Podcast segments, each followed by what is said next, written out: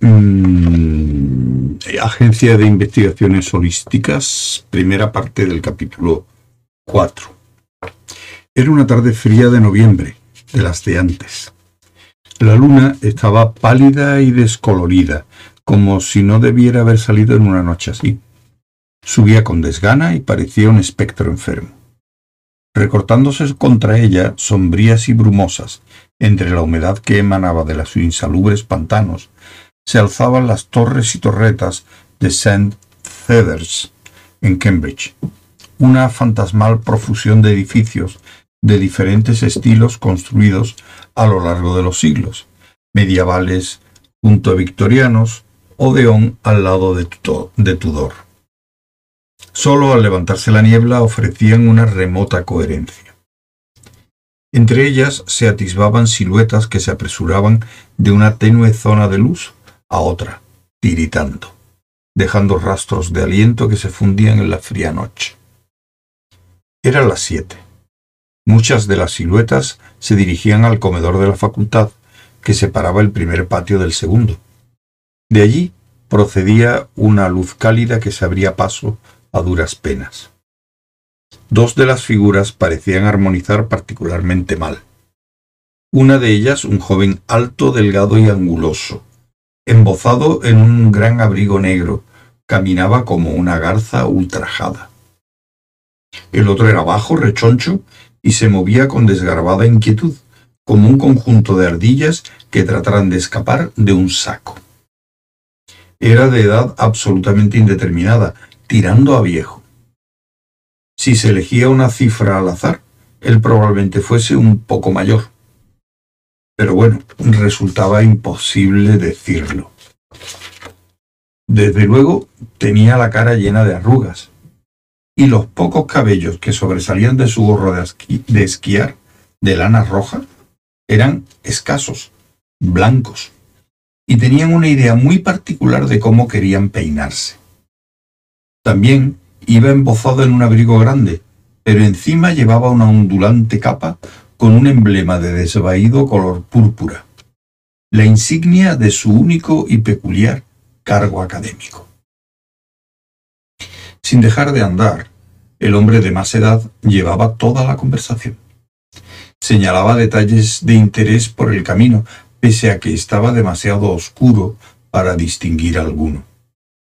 El joven decía, Ah, sí. ¿De veras? Qué interesante. Y... Vaya, vaya. Santo cielo.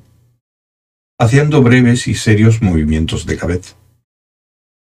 No entraron por la puerta principal que conducía al vestíbulo, sino por una puerta pequeña que se abría a un costado del patio y por la que se llegaba a la sala de profesores y a una antecámara de paneles oscuros donde se reunían los miembros del claustro de la facultad para palmearse las manos y, y emitir sonidos de antes de pasar a la mesa presidencial por su entrada particular. Llegaban tarde y se quitaron a prisa los abrigos. Fue una operación complicada, porque el hombre de más edad a la fuerza tenía que quitarse primero la bata de profesor para luego volvérsela a poner una vez despojado del abrigo. Después debía guardar el gorro en el bolsillo, pensar dónde podría haber dejado la bufanda antes de darse cuenta de que no la había traído. Buscar el pañuelo en un bolsillo y luego hurgar en el otro para ver si estaban allí sus gafas. Encontrándolas de pronto envueltas en la bufanda, que, después de todo, resultaba que sí había traído, pero no la llevaba a pesar de la humedad y del viento que soplaba desde el otro lado de los pantanos, tan desagradable como el aliento de una bruja. Apresuró al joven para que pasara al vestíbulo delante de él, y ambos se sentaron a la mesa presidencial en las dos últimas sillas que quedaban libres afrontando un aluvión de ceños fruncidos y cejas enarcadas por haber interrumpido los latines de la bendición. El comedor estaba repleto aquella noche. En los meses más fríos siempre había mayor afluencia de estudiantes. Solo rarísimas veces, en ocasiones muy especiales, estaba iluminado con velas. Ahora lo estaba. Había dos largas mesas atestadas en la tenue penumbra. Al resplandor de las velas, los rostros parecían más animados, más alegre el rumor de las apagadas voces y el tintineo de cubiertos y de vasos. Y en los oscuros rincones del enorme comedor parecía sentirse la presencia de todos los siglos que alumbraron su existencia. Colocada en un extremo, como el travesaño de una cruz, la mesa presidencial se elevaba unos 30 centímetros sobre el suelo. Como era la noche de los invitados, había cubiertos a ambos lados de la mesa para acomodarlos a todos. Y por lo tanto muchos comensales se sentaban de espaldas al resto del comedor. Vaya, el joven Macduff, dijo el profesor, ya sentado y desplegando la servilleta. Me alegro de volverte a ver, querido amigo. Estoy contento de que hayas podido venir. No tengo idea de a qué viene todo esto, añadió, lanzando una mirada de consternación en torno al comedor. Todo eso de las velas y los cubiertos de plata. Normalmente significa una cena especial en honor a alguien o de algo que todo el mundo desconoce, pero también quiere decir una noche en la que comemos mejor. Hizo una pausa, meditó un momento y prosiguió. Resulta curioso que la calidad de la comida sea inversamente proporcional a la intensidad de la iluminación. ¿No te parece? Le hace a uno pensar en las cumbres culinarias que el personal de la cocina podría alcanzar si se le confinara a la oscuridad perpetua. Merecería la pena probarlo, creo yo. En la facultad hay algunas criptas que podrían destinarse a este fin. Me parece que te las enseñé una vez, ¿no? Espléndida obra de albañilería. Todo aquello produjo cierto alivio al invitado. Era primer, la primera señal que daba su anfitrión de recordar ligeramente quién era. El profesor Urban Cronotis, regio catedrático de cronología, o reg, según insistían que le llamasen, recordaba que uno de sus colegas lo había comparado con la reina Alexandra Bedouin Butterfly, en el sentido de que era pintoresco, revoloteaba de acá para allá y lamentablemente ya estaba casi completamente acabado. Cuando pocos días atrás le había llamado para invitarlo, parecía sumamente deseoso de ver a su amigo y antiguo alumno. Y aquella tarde, cuando Richard llegó, con un poco de retraso, había que admitirlo. El profesor le abrió la puerta con muestras de enfado. Se sorprendió al verle. Le preguntó si tenía problemas emocionales. Mostró cierto fastidio cuando él le recordó que hacía diez años que había dejado de ser su tutor y por fin recordó que lo había invitado a la cena. Para iniciar seguidamente un rápido y detallado discurso sobre la historia arquitectónica de la facultad. Indicio seguro de que tenía la cabeza en otra parte. En realidad, Reg nunca había dado clases a Richard, solo había sido su tutor. Lo que en resumen significaba que debía ocuparse de su bienestar general, decirle cuándo tenía los exámenes, que no tomara drogas y esas cosas. En efecto, no estaba del todo claro si Reg había impartido clases alguna vez. ¿Y de qué? En caso de que las hubiera dado. Los orígenes de su cátedra eran oscuros, por no decir algo peor. Y como entre sus tareas didácticas se contaba la sencilla y antigua técnica de presentar a todos sus pupilos una lista de libros agotados, según él sabía perfectamente desde hacía mm, treinta años, para luego llevarse un berrinche si no los encontraba. Nadie había descubierto cuál era la naturaleza exacta de su asignatura. Por supuesto, desde hacía mucho tiempo atrás había tomado la precaución de retirar de las bibliotecas universitarias los ejemplares que quedaban de los libros de la lista, a consecuencia de lo cual tenía mucho tiempo para dedicarse a... bueno, a lo que se dedica.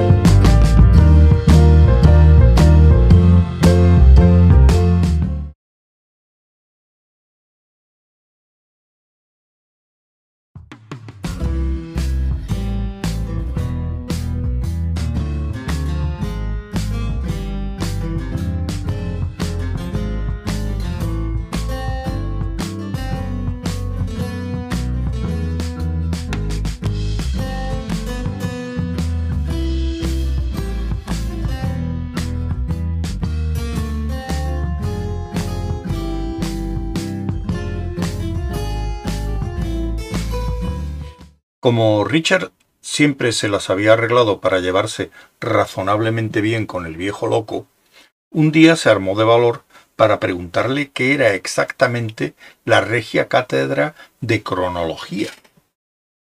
¿Qué era exactamente la regia cátedra de cronología? Fue en uno de esos luminosos días de verano en que el mundo parece a punto de reventar por el placer de existir y Reg estaba de un humor raramente afable mientras cruzaban el puente por donde el río Cam separa la parte más antigua de la facultad de la más moderna. Una sinecura, mi querido amigo, una completa sinecura, contestó rebosante de alegría.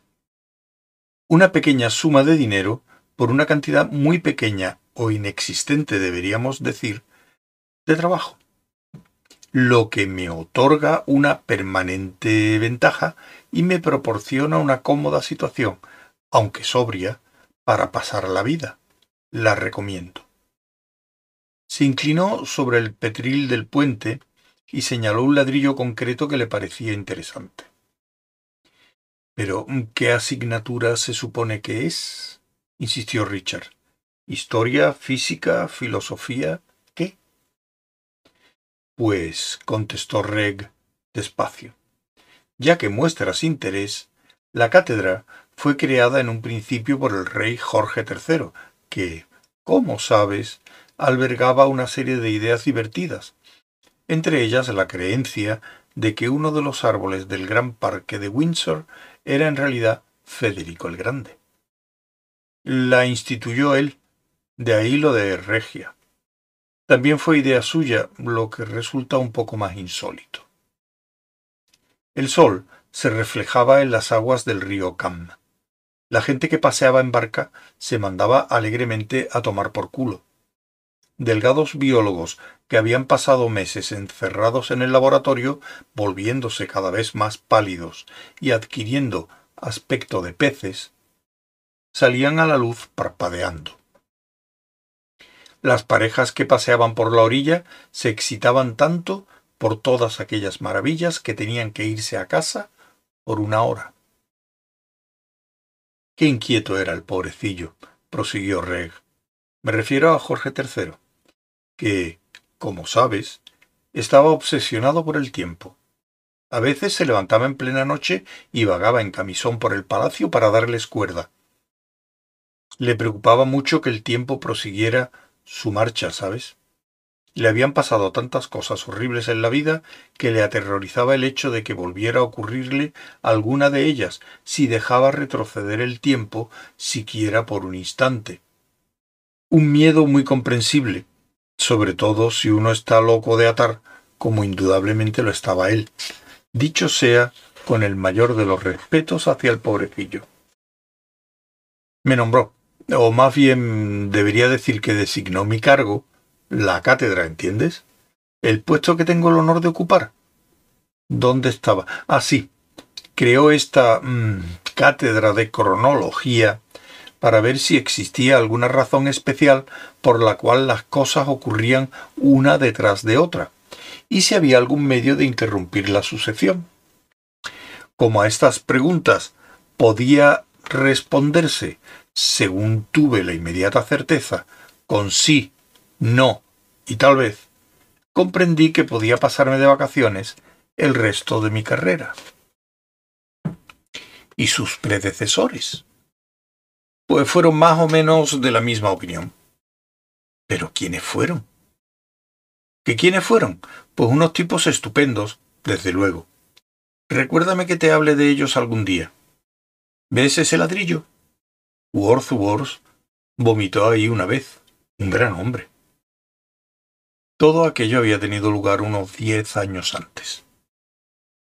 Richard echó una mirada por el enorme comedor para ver si había sufrido cambios con el tiempo y, por supuesto, comprobó que no había variado en lo más mínimo. En las sombras de las alturas, que apenas se veían a la temblorosa luz de las velas, colgaban los fantasmales retratos de los primeros ministros, arzobispos, poetas y reformistas políticos, cualquiera de los cuales en su día podía haber vomitado sobre el mismo ladrillo. Bueno, dijo Reg en un sonoro murmullo confidencial, como si tratara el tema de la perforación de pezones en un convento de monjas. Me he enterado de que al fin te has colocado muy bien, ¿eh? Pues bueno, en realidad sí, contestó Richard, a quien, como todo el mundo, le había sorprendido mucho. Sí, claro. Varios comensales clavaron la mirada en él ordenadores. Oyó musitar despectivamente a alguien sentado un poco más allá. Las miradas perdieron su fijeza y se volvieron hacia otro lado. Espléndido, repuso Reg. Me alegro mucho por ti. Me alegro mucho. Dime, prosiguió, y pasó un momento antes de que Richard comprendiera que ya no estaba hablando con él, sino que se dirigía a su otro vecino.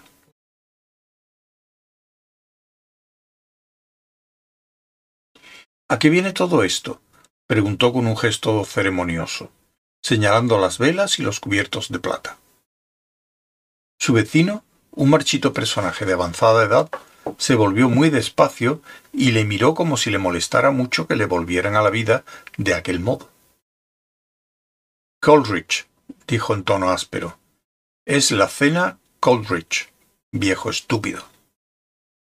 Se volvió despacio otra vez hasta quedar de nuevo de cara a la sala. Se llamaba Cowley, era catedrático de arqueología y antropología, y a sus espaldas solía decirse que no consideraba su asignatura importante desde el punto de vista académico, sino sólo como una oportunidad de recordar su infancia. Así es verdad, murmuró Reg, con aire de estar bien informado y dirigiéndose de nuevo a Richard. Es la cena Coleridge. Coleridge era miembro de la facultad, ¿sabes? añadió al cabo de poco. Coleridge. Samuel Taylor. Poeta. Espero que hayas oído hablar de él.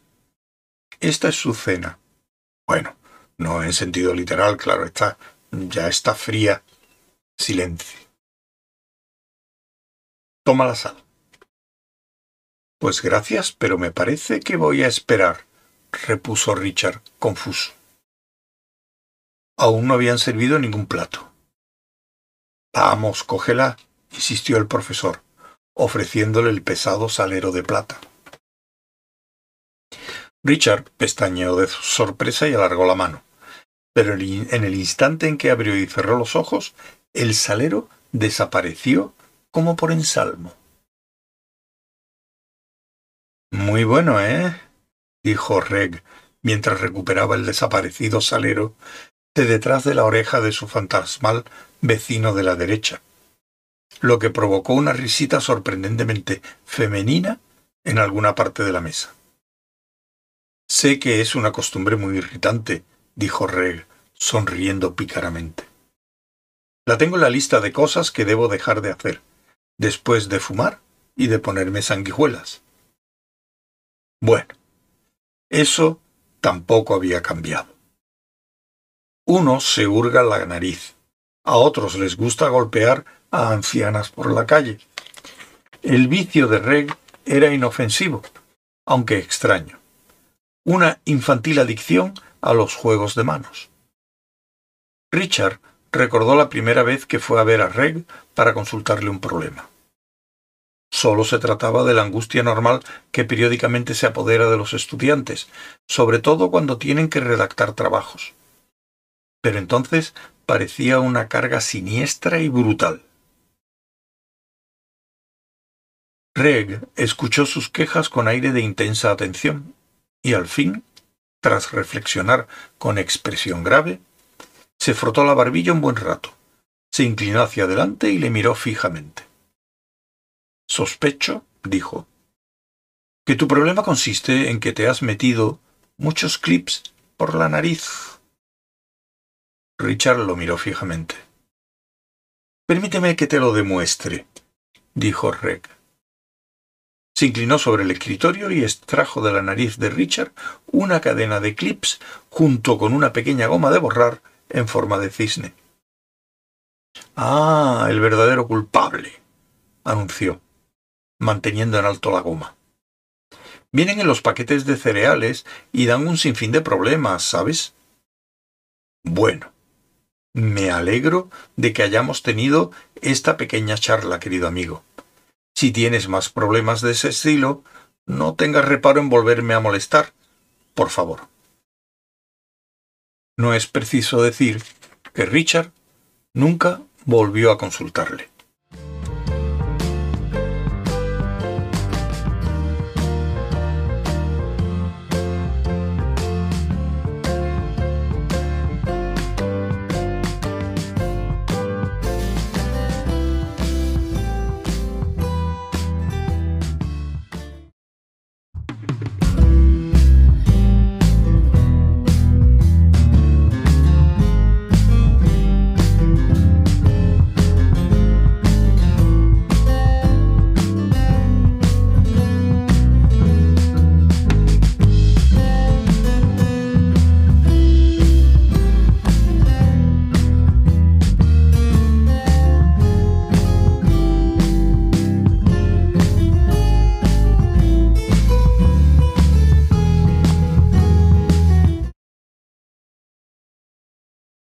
Preciso decir que Richard no volvió a consultarle. Richard miró en torno a la mesa para ver si reconocía a alguien de sus tiempos de estudiante. A la izquierda, dos sillas más allá, estaba su catedrático de inglés, que no daba muestras de reconocerle. No le sorprendía en absoluto, ya que Richard había pasado tres años tratando de evitarlo asiduamente hasta el punto de dejarse barba y hacerse pasar por otro. A su lado había alguien a quien nunca había logrado identificar, En realidad nadie lo había conseguido. Era delgado, tenía aspecto de rata de río y una nariz larga y huesuda de lo más extraordinario. Verdaderamente era larguísima y muy huesuda. En realidad, se parecía mucho a la polémica quilla que ayudó a los australianos a ganar la Copa de las Américas en 1983. Y tal semejanza había sido muy comentada en la época, aunque no delante de él, claro está. Nadie le había dicho directamente nada. Nadie. Nunca. El que le veía por primera vez se quedaba demasiado pasmado y desconcertado como para hacer ningún comentario. Y el segundo encuentro era peor, debido a que había habido un primero y así sucesivamente. Ya habían pasado los años, diecisiete en total. En todo este tiempo le habían hecho tácitamente el vacío. Entre los camareros del comedor se había establecido desde tiempo atrás la costumbre de colocar un juego de sal, pimienta y mostaza a su derecha y otro a su izquierda, porque nadie podía pedirle que se lo pasase, y pedírselo a quien se sentara frente a él no sólo resultaba grosero, sino completamente imposible, dado que su nariz se interponía. Tenía otra rareza, una serie de gestos que repetía continuamente todas las noches. Consistían en darse golpecitos en cada uno de los dedos de la mano izquierda y después en uno de la mano derecha. En algún momento se golpeaba otra parte del cuerpo, un nudillo, el codo o la rodilla. Siempre que se veía obligado a interrumpir su actividad por las exigencias de la comida, se ponía a guiñar los ojos, y de vez en cuando asentía con la cabeza. Desde luego, nadie se había atrevido nunca a preguntarle por qué lo hacía, aunque a todos les consumía la curiosidad. Richard no alcanzaba a ver quién estaba sentado al otro lado de ese personaje. En la otra dirección, más allá del fantasmal vecino de Reg, estaba Watkin, el catedrático de clásicas, un hombre muy raro, tremendamente seco. Sus pesadas gafas sin montura eran cubos de vidrio casi macizos, dentro de los cuales sus ojos parecían llevar una existencia independiente como peces de colores. La nariz era bastante recta y corriente, pero llevaba la barba al estilo Clint Eastwood. Sus ojos parecían nadar en torno a la mesa mientras elegía a su interlocutor de la noche. Había proyectado que su presa fuera uno de los invitados, el recién nombrado director de Radio 3, que se sentaba frente a él, pero lamentablemente ya lo habían atrapado el profesor de música y un catedrático de filosofía. Ambos se afanaban en explicar a la acosada víctima que la expresión demasiado Mozart, fuera cual fuese la explicación lógica que se le diera, constituía un modismo contradictorio en sí mismo, y que, por lo tanto, cualquier frase que lo contuviera carecería de sentido. Y, en consecuencia, no podía esgrimirse como argumento en favor de ninguna estrategia de programación. El pobre invitado comenzaba a apretar con demasiada fuerza sus cubiertos. Escudriñó rápidamente en busca de alguien que le rescatara y cometió la torpeza de iluminar la mirada cuando se encontró con los ojos de Watkins. Buenas noches, saludó Watkins con una sonrisa encantadora asintiendo con la cabeza en un gesto de lo más amistoso y posando finalmente la vidriosa mirada en el tazón de sopa que le acababan de servir, postura que no pensaba abandonar. De momento, que sufriera un poco aquel tipo. Quería que su rescate le valiese unos honorarios de al menos media docena de charlas radiofónicas.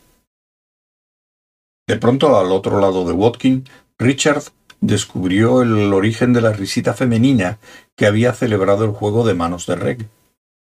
Por sorprendente que pareciese, era una niña. Tenía unos ocho años, pelo rubio y aspecto triste. De cuando en cuando daba displicentes patadas a la mesa. ¿Quién es esa? preguntó Richard a Reg, sorprendido. ¿Quién es quién? Richard señaló disimuladamente con el dedo en aquella dirección.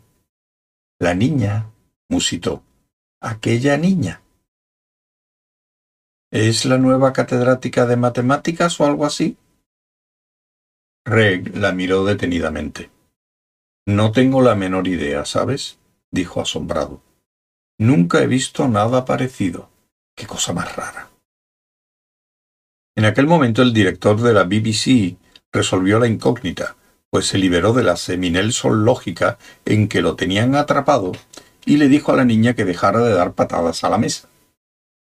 La niña obedeció, y en vez de dar a la mesa, se puso a patalear al aire con redoblado vigor. El de la radio le dijo que tratara de divertirse, de manera que la niña le asistó un puntapié. Aquello introdujo un breve destello de placer en la triste velada, pero no duró mucho. Su padre explicó con detalle lo que pensaba de los canguros que dejaban plantada a la gente, pero nadie se sintió capaz de profundizar en el tema. Una temporada principalmente dedicada a Buxtehude, prosiguió, prosiguió el profesor de música, es algo que se espera desde hace mucho. Estoy seguro de que estará deseando remediar esa situación a la primera oportunidad. Pues sí, claro, repuso el padre de la niña, derramando la sopa. Es decir, mmm, eso no es Glack, ¿verdad? La niña volvió a dar otra patada a la mesa. Cuando su padre le lanzó una mirada severa, le formuló una pregunta con los labios. Ahora no, insistió el padre, con voz tan queda como pudo. Entonces, ¿cuándo? Luego, a lo mejor. Más tarde, ya veremos. Malhumorada volvió a acurrucarse en la silla. Siempre dices que más tarde, le dijo Moina. Pobrecita, murmuró Reg.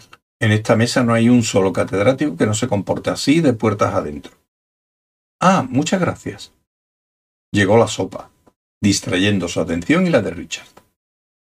Bueno, explícame a qué te dedicas, continuó Reg después de que ambos tomaran un par de cucharadas y llegaran cada uno por su cuenta a la misma conclusión. Es decir, que no se había producido una explosión en el sentido del gusto. He oído decir que tiene algo que ver con los ordenadores y la música. Pensaba que habías hecho inglés mientras estuviste aquí, aunque solo, según comprendo ahora, en tu tiempo libre. Lanzó a Richard una mirada significativa por encima de su cuchara. Espera, prosiguió antes de que Richard tuviese siquiera oportunidad de contestar. Recuerdo vagamente que tenías una especie de ordenador cuando estuviste aquí. ¿Cuándo fue? ¿En 1977? Bueno, lo que en 1977 llamábamos ordenador era una especie de abaco eléctrico, pero... Vamos, vamos, no le quites valor al abaco, repuso Reg. En manos experimentadas es una máquina de calcular muy refinada. Además, no necesita energía, puede construirse con cualquier material que se tenga a mano y nunca se estropea en medio de un trabajo importante. De modo que uno eléctrico sería especialmente inútil, repuso Richard. Exacto, concedió Reg. En realidad, esa máquina no hacía mucho más de lo que uno puede hacer por su cuenta en la mitad de tiempo y con menos esfuerzo, prosiguió Richard, pero por otro lado, el aparato era muy bueno como alumno lento y de corta inteligencia. Reg lo miró sin comprender. No tenía idea de que escasearan. Daría con una docena solo con tirar un panecillo sin moverme del asiento. No lo dudo. Pero mírelo así. ¿Qué sentido tiene tratar de enseñar algo a alguien? Esa pregunta pareció suscitar un murmullo de simpática aprobación a lo largo de toda la mesa. Lo que quiero decir es que si de verdad se quiere entender algo, continuó Richard, lo mejor es tratar de explicárselo a otro. Eso obliga a ordenar las ideas. Y cuanto más lento y torpe sea el alumno, más se tendrá que reducir el tema a ideas cada vez más simples. Y ese es el verdadero fundamento de la programación. Cuando una idea se estructura paso a paso, de tal modo que hasta una estúpida máquina llega a comprenderla, uno ya ha aprendido algo de la misma. El profesor siempre aprende más que el alumno, ¿no es cierto? Sería difícil aprender mucho menos que mis alumnos, dijo alguien con un murmullo lento en alguna parte de la mesa, a menos que me sometieran a una lobotomía prefrontal. Así que me pasaba los días tratando de hacer en aquella máquina de 16K los trabajos que podía terminar en un par de horas con una máquina de escribir. Pero lo que me fascinaba era el proceso de explicar a la máquina lo que yo quería que hiciese. Prácticamente escribí mi propio tratamiento de textos en BASIC. Una simple operación de búsqueda y sustitución me llevaba unas tres horas. Se me olvidaba. ¿Lograste terminar algún trabajo? Pues bueno, no. Trabajos propiamente dichos, no pero los motivos de por qué no los terminaba eran absolutamente fascinantes. Por ejemplo, descubrí que... Se interrumpió riéndose de sí mismo. También tocaba los, teclados, los teclados en un grupo de rock, claro, añadió. Eso no ayudaba mucho. Vaya, eso no lo sabía, observó Reg. En tu pasado hay cosas más oscuras de lo que me imaginaba. Virtud, añadiría yo, que esta sopa comparte. Con mucho cuidado se limpió los labios con la servilleta.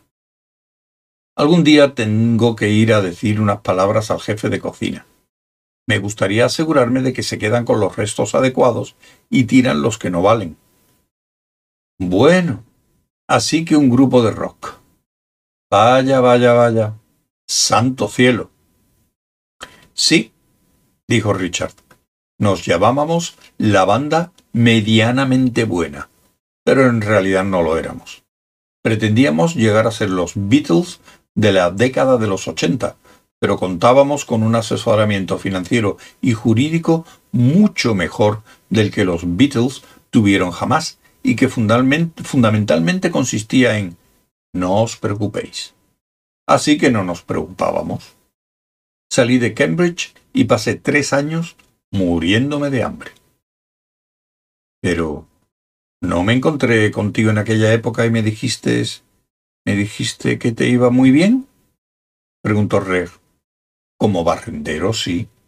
En las carreteras había muchísimo que hacer, más que suficiente para toda una vida profesional, o eso creía. Sin embargo, me despidieron por quitar la porquería de un lado y echarla en la zona de otro barrendero. Reg meneó la cabeza. Esa carrera no es para ti, estoy seguro. Hay muchas profesiones en las que ese comportamiento conllevaría una rápida promoción. Probé con unas cuantas, aunque ninguna de gran importancia. No seguí mucho tiempo con ninguna porque siempre estaba demasiado cansado para hacer las cosas bien. Me encontraban dormido encima de comederos de pollos o de archivadores según cuál fuese el trabajo. Mire, estar toda la noche delante del ordenador para enseñarle a tocar, a tocar tres ratones ciegos era una meta importante para mí. Estoy seguro, convino Reg. Gracias, dijo al camarero que le retiraba el plato de sopa a medio terminar. Muchísimas gracias. Así que tres ratones ciegos, ¿eh? Bien, bien. De modo que al final lo conseguiste, claro. Y eso es lo que explica tu distinguida situación actual, ¿no?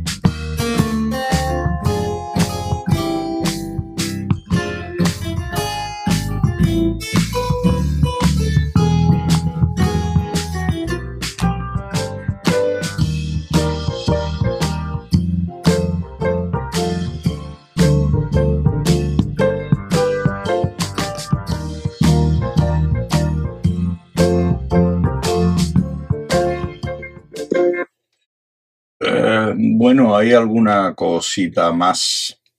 Me lo temía, aunque es una lástima que no lo hayas traído. Habría animado a la pobre señorita que se ve obligada a soportar nuestra grosera y aburrida compañía. Un súbito estallido de tres ratones ciegos seguramente la pondría de buen humor. Se inclinó hacia adelante para mirar a la niña que, dos sillas más allá, seguía removiéndose en su asiento. Hola, la saludó. La niña lo miró sorprendida, bajó los ojos tímidamente y continuó balanceando las piernas. ¿Qué te parece peor? le preguntó Reg. ¿La sopa o la compañía? La niña rió sin ganas, débilmente. Se encogió de hombros y siguió con la cabeza baja. Considero que eres prudente al no comprometerte a estas alturas, prosiguió Reg. En cuanto a mí, espero ver a las zanahorias antes de emitir juicio alguno. Las llevan cociendo desde el fin de semana, pero me temo que no será suficiente. Lo único que podría ser peor que las zanahorias es Watkin. Es el señor con esas gafas tan absurdas que está sentada, sentado entre tú y yo, a propósito, me llamo Reg. Cuando tengas un momento, acércate y dame una patada. La niña emitió una risita entrecortada y miró a Watkin, que se puso rígido e hizo un intento pasmosamente infructuoso de sonreír de buen grado. Bueno, niñita, le dijo torpemente, y la niña hizo un esfuerzo desesperado por no soltar una carcajada ante la vista de sus gafas. Por lo tanto, después de que de eso no hubo mucha conversación. Pero la niña tenía un aliado y empezó a divertirse un poquito. Su padre le dirigió una sonrisa de alivio. Greg se volvió hacia Richard, que le preguntó de pronto, ¿Tiene usted familia? Pues no, repuso Reg despacio.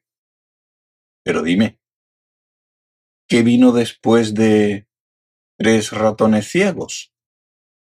Pues para abreviar, Reg, acabé trabajando para tecnologías Way Forward.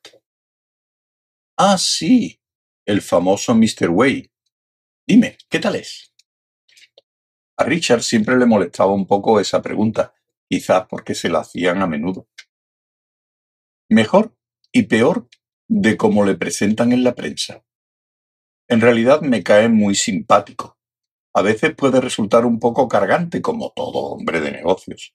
Pero lo conozco desde los primeros tiempos de la compañía, cuando ni su nombre ni el mío valían un céntimo. Es un buen tipo, aunque lo mejor es no darle tu número de teléfono, a menos que tengan un contestador automático de tipo industrial. ¿Cómo? ¿Por qué? Bueno, es una de esas personas que solo pueden pensar cuando hablan. Cuando se le ocurre una idea, tiene que contárselo a quien sea. Pero si no tiene a nadie a mano, los contestadores automáticos le sirven igual. Llama y les habla. Tiene una secretaria exclusivamente dedicada a recoger cintas de gente a quien él ha llamado, las transcribe, hace una selección y al día siguiente le entrega el texto resultante en una carpeta azul. ¿Azul? ¿Eh? No me pregunte por qué no utiliza simplemente una grabadora, agregó Richard, encogiéndose de hombros. Supongo que no utiliza grabadora, dijo Reg, tras considerarlo un poco, porque no le gusta hablar solo. En cierto modo es lógico. Tomó un bocado de su recién servido porc au poivre y lo rumió un rato antes de dejar con suavidad cuchillo y tenedor por un momento. ¿Y cuál es el cometido del joven Macduff en todo esto? preguntó al fin. Pues Gordon me encargó que escribiera un programa importante para Apple Macintosh. Hoja de cálculo, contabilidad, esas cosas. Que fuese eficaz y fácil de manejar, con muchos gráficos. Le preguntó qué quería exactamente y se limitó a contestar. Todo. Para esa máquina quiero el mejor programa de contabilidad, el que mejor cante los números, el que mejor los baile. y como es de natural un poco antojadizo, lo tomé al pie de la letra. Con una combinación de números se puede representar lo que se quiera. Puedes utilizarla para describir una superficie, modular cualquier proceso dinámico, etc.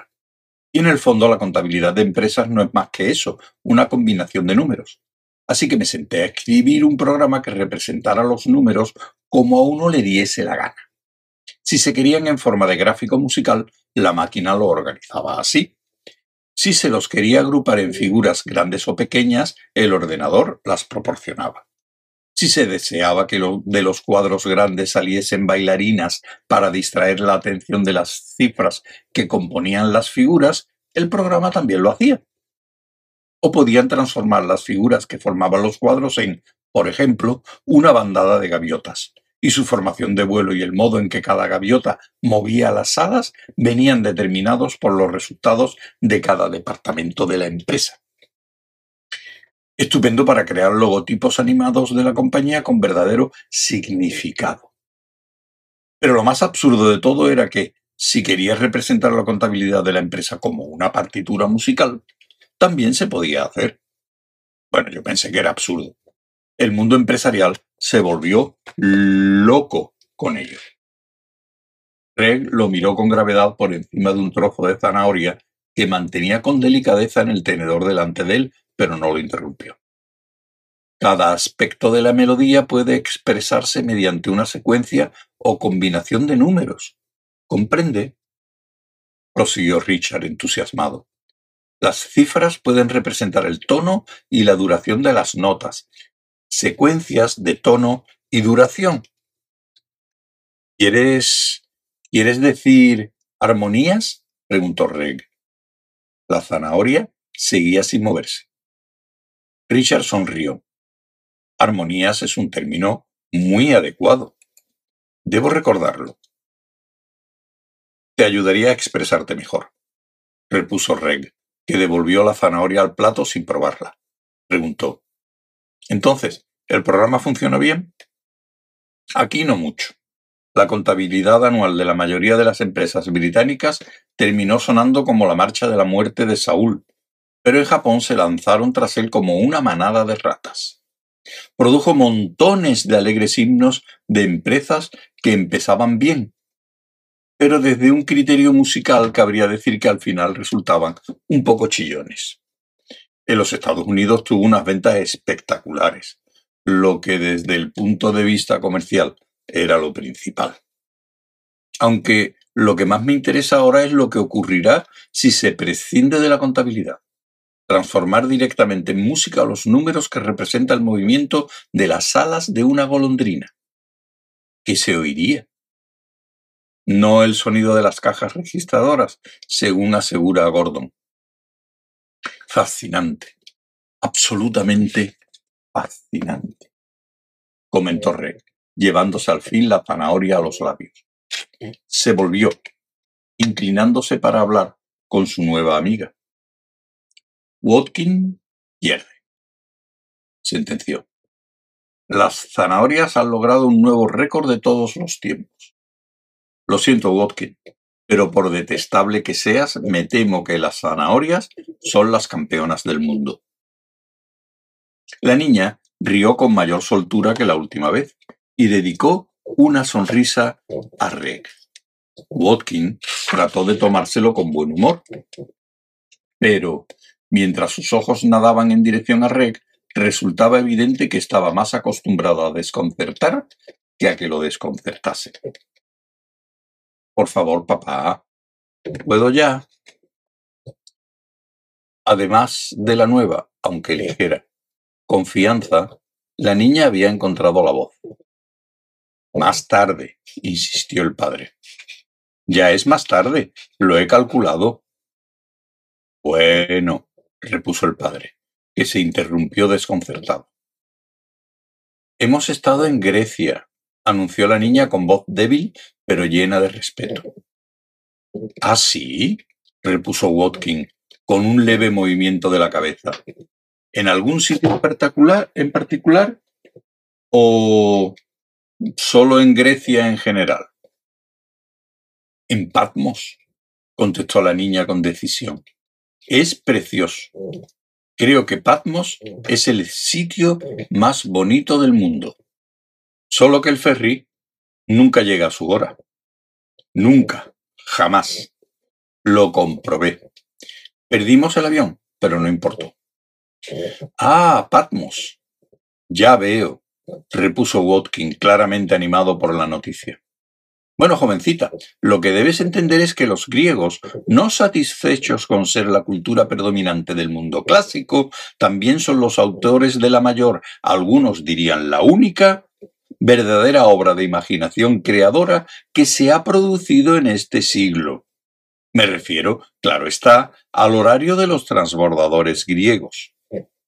Una obra de la más sublime ficción, todo aquel que haya viajado por el Egeo se lo confirmará. Mm, sí, ya lo creo.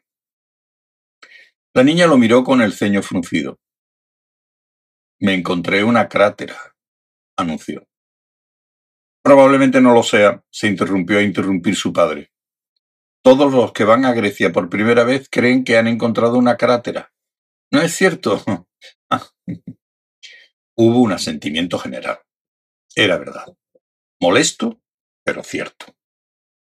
La encontré en el puerto, insistió la niña, en el agua, mientras esperábamos el puñetero transbordador. Sara, te he dicho, así es como lo llamaste tú, y algo peor. Dijiste palabras, dijiste palabras que no creía que conocieras. De todos modos, he pensado que si todas las personas aquí presentes son tan listas, alguien podrá decirme si se trataba verdaderamente de una antigüedad griega o no. Yo creo que es muy antigua. Por favor, papá, ¿me dejas que se la enseñe? Su padre, rendido, se encogió de hombros y empezó a buscar algo debajo de la silla. ¿Sabía usted, señorita, preguntó Watkin, que el libro del Apocalipsis se escribió en Patmos? Pues sí, lo escribió San Juan el Divino, como bien sabe usted. En mi opinión, ello demuestra claramente que escribió dicho libro mientras esperaba un transbordador. Ah, sí, ya lo creo. Empieza con esa especie de ensoñación que uno tiene cuando está aburrido y trata de matar el tiempo, ¿no es verdad? Inventando cosas que poco a poco van creciendo hasta llegar a una especie de desesperación alucinatoria. Eso me parece muy sugerente. Tal vez debería usted escribir un ensayo sobre eso. La niña lo miró como si estuviera loco. Bueno, aquí está, dijo el padre, arrojando el objeto sobre la mesa. Como verán, no es más que un jarrón. Solo tiene seis años, añadió con una sonrisa triste. ¿No es verdad, cariño? Siete, contestó Sara. La vasija era muy pequeña, de unos 20 centímetros de alto por 15 en su punto más ancho. De volumen casi esférico, tenía un cuello muy estrecho que ascendía unos 2 centímetros sobre el cuerpo.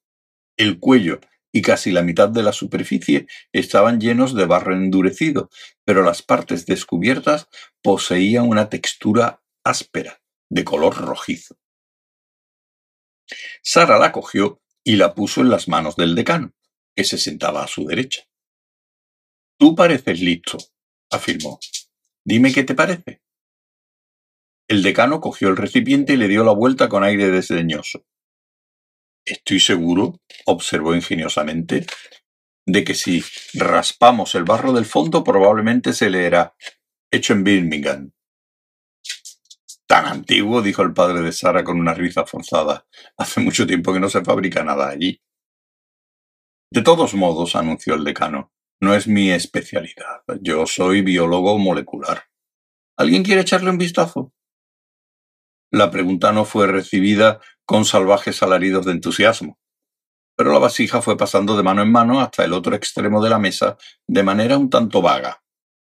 Fue observada a través de lentes de cristal de roca, atisbada a través de gafas con monturas de carey, mirada fijamente por encima de monturas de media luna y de soslayo por alguien que mucho se temía haber dejado las gafas en un traje que había enviado al tinte. El rostro de la niña empezó a recobrar de nuevo una expresión abatida. ¡Qué gente más rancia! dijo Rega Richard, volviendo a coger el salero de plata y manteniéndolo en alto. Buencita, dijo a la niña inclinándose para hablar con ella.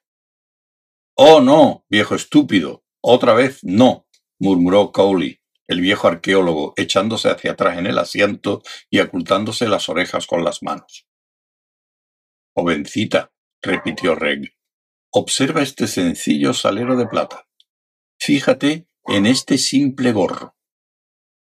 Tú no llevas gorro, repuso la niña malhumorada.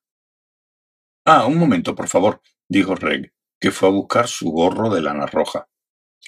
Mira este sencillo salero de plata, repitió. Observa este simple gorro de lana. Pongo el salero en el gorro así y te paso el gorro a ti. La siguiente parte del truco, querida señorita, es cosa tuya. Le tendió el gorro pasándolo por delante de Cowley y Watkin, que estaba entre los dos. La niña lo cogió y miró dentro. ¿Dónde está? preguntó, mirando fijamente al interior del gorro. Donde lo hayas puesto tú, contestó Reg. Ah, ya entiendo, dijo Sarah. Pues no es muy bueno. Un truco modesto, repuso Reg, encogiéndose de hombros. Pero me gusta hacerlo.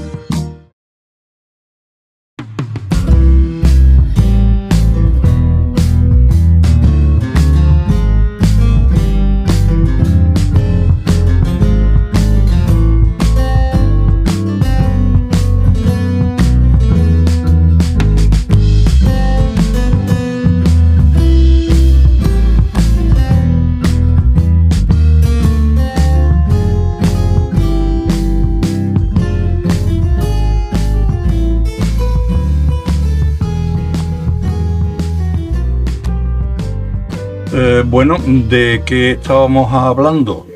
preguntó a Richard. Richard lo miró con una ligera sensación de pasmo. Sabía que el profesor siempre había tenido tendencia a cambiar de humor súbitamente, pero fue como si de pronto se hubiera quedado sin vitalidad.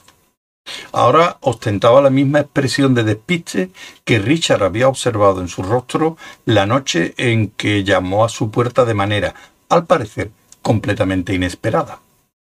Reg pareció notar entonces que Richard estaba desconcertado y rápidamente esbozó una sonrisa. Mi querido amigo, exclamó. Mi querido amigo, mi muy querido amigo. ¿Qué estaba diciendo? Pues estaba diciendo mi querido amigo. Sí, pero seguro estoy de que era el preludio de algo, una especie de breve tocata sobre el tema de qué tipo tan estupendo eres antes de abordar el tema principal de mi discurso, cuya naturaleza suelo olvidar. ¿No tienes idea de lo que estaba a punto de decir? No. Mm, vaya. Bueno, supongo que debería de alegrarme. Si todo el mundo supiera exactamente lo que voy a decir, entonces no tendría sentido que lo dijera, ¿no? Mm, bueno, ¿cómo va la vasija de nuestra joven invitada? En realidad había llegado a Watkin, que no se declaró un experto en los recipientes que los antiguos habían fabricado para beber, sino sólo en lo que habían escrito como consecuencia. Afirmó que Cowley era una persona ante cuyos conocimientos y experiencias todo debían inclinarse y trató de darle la vasija. He dicho, repitió, que tú poseías los conocimientos y la experiencia ante los cuales deberíamos inclinarnos. Venga, por el amor de Dios, quítate las manos de los oídos y echa una mirada a esto.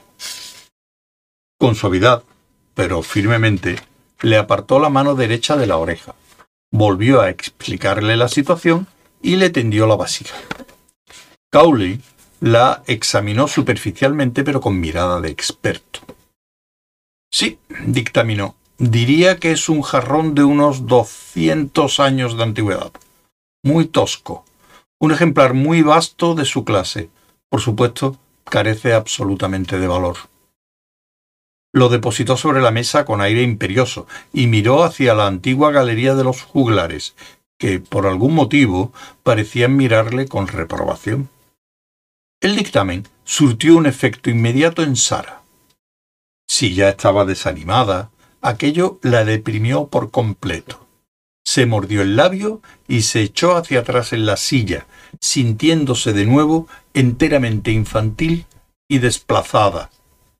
Su padre le dirigió una mirada de advertencia sobre su mal comportamiento y luego volvió a pedir disculpas en su nombre. Bueno, Buxtehude, se apresuró a añadir. Sí, el bueno de Buxtehude. Veremos qué podemos hacer. Dígame. Señorita, interrumpió con asombro una voz ronca. Es usted una hechicera, una maga de poderes extraordinarios. Todas las miradas se volvieron hacia Reg, el viejo farolero. Tenía la vasija entre las manos y la miraba con enloquecida fascinación.